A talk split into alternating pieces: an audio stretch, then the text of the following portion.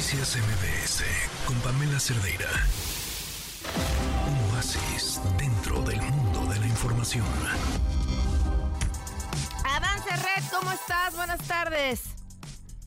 Hola Pam, muy buenas tardes, con feliz como siempre de saludarte en estos lunes literarios. Y ahora es un libro de eh, muy interesante. Eh, creo que tocamos dos temas con este libro que me apasionan. Uno es que la literatura también puede tener un sentido informativo, también puedes aprender con ella. Y lo otro que tocar temas tabúes eh, es lo más importante del mundo y que también es parte de la literatura.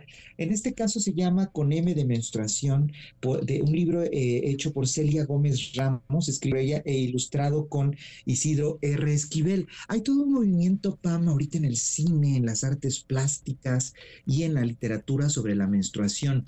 Eh, creo que tenemos una sociedad altamente sexualizada. En cualquier anuncio que veamos, está gente en paños menores, en con cuerpos hermosos y eso es increíble. Pero muchas veces nos olvidamos también de otras partes del cuerpo que son tan intrínsecas como un abdomen, como unos brazos o como el propio rostro, que son eh, los genitales. Y en este caso, en específico, lo que pasa cuando eh, eh, execramos cosas que además lo hacemos por todos lados, por la nariz, por los oídos, por la boca, por la propia piel, sudamos y sacamos muchas cosas. Este libro de Con M de menstruación que nos dice que la menstruación como la palabra tiene 12 letras, es decir, sucede 12 veces al mes, toca el tema con una niña, es un personaje con una historia, como lo hace muy bien la literatura siempre, a partir de una historia Es una niña que se llama Briona que eh, está a punto de, eh, que, que, le suceda su primera menstruación y sus papás deciden regalarle una cajita que se parece un poco a un libro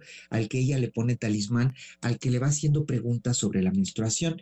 Y lo que resulta fascinante al leer este libro, eh, Pam, es cómo va hablando de las partes del cuerpo que normalmente las tenemos sobresexualizadas y yo creo que esto está muy atravesado por el machismo, que no podemos decir las palabras de los genitales porque al instante estamos hablando de algo sexual, cuando no necesariamente también suceden otras cosas eh, con estas partes del cuerpo. Y las ilustraciones son precisas, el libro Pam eh, no tiene ningún tipo de tapujo, pero tampoco es para nada confrontador.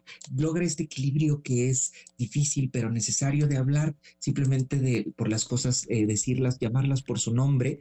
Y en ese sentido va explicando lo que sucede, va explicando con una gran apertura mental. Y creo que eh, realmente yo soy eh, eh, varón, yo no, no menstruo. Sin embargo, este libro dice cosas importantes como es un tema del que se tiene que empezar a hablar en todos lados, porque precisamente el gran problema, como siempre, de todo esto es la desinformación. Y una de las cosas que te recomienda últimamente Pam hacer a los críticos literarios, el no, no solo que sean exquisitos y hablen de los grandes libros, sino también hablar de los libros que tocan los grandes temas. Y sin duda ahorita los grandes temas son sobre la igualdad y el, el quizás, o sin lugar a duda, el tema por igualdad más profundo es el feminismo y dentro de esto está el, la menstruación que es parte del cuerpo. Dime, Pam. No, que es que es, que es verdaderamente ridículo y durante mucho tiempo simplemente era un tema que si no se tocaba, no se tocaba en las mesas, no se tocaba mucho menos en los medios de comunicación. Todavía hay, todavía hay mujeres que hasta entre amigas es un tema que no les gusta tocar. Eh, cuando es algo que le pasa al 51% de la población. Es, es, ridículo, es como si no los hombres decidieran no hablar del catarro, ¿no? Es como por. y, todavía más natural porque te da gripe unas que dos, tres veces al año, ¿no? Este, aquí estamos hablando de, de una vez al mes.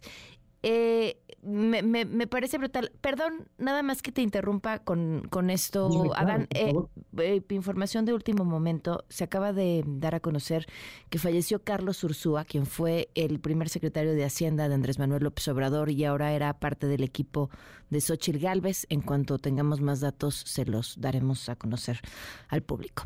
Eh, ¿Te parece, Adán, si escuchamos lo que propone el público? Claro que sí, Pam, por favor. Vamos. Me gustaría recomendarte el libro eh, Yo Decido, así se llama. Está escrito por Gaby Vargas. Es un libro, eh, la verdad, muy, muy completo. Me gusta mucho por el contenido y por la, motivación y todas las frases que usa Gaby Vargas, la manera en la que lo escribe y la manera en la que transmite sus experiencias. Les recomiendo El secreto de Cianya. Este libro lo escribió esta Guadalupe Vera y trata más o menos de que Cianya es una mujer mestiza que está envuelta en muchas cuestiones, en mucha dualidad con la fe, muchas cuestiones de su origen y hasta dónde puede corregir su futuro. Es, una, es un libro bastante interesante y chido y la verdad sí, al final que terminas de leerlo te pones a pensar ciertas cosas, ¿no? Y es cuando tratas de entender o tratas de entender más bien a la eternidad. Yo te quiero recomendar el libro Mientras te olvido, ya que es un libro que te enseña el proceso de superación de una ruptura amorosa al que muchas personas se enfrentan.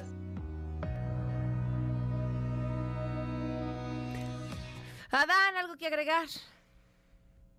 Pues bueno, justamente en la línea de la recomendación de hoy, libros que nos ayudan a enfrentar el, presente, el día a día, y que eh, es una parte también importante de la literatura. Estar ahora con dos brazos es la modernidad.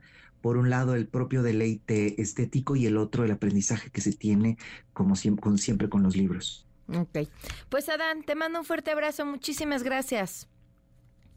Abrazo grande y fuerte, Pam. Hasta el próximo lunes. Gracias. Sigan a Dan Cerret en sus redes sociales, arroba Dan Noticias MBS con Pamela Cerdeira.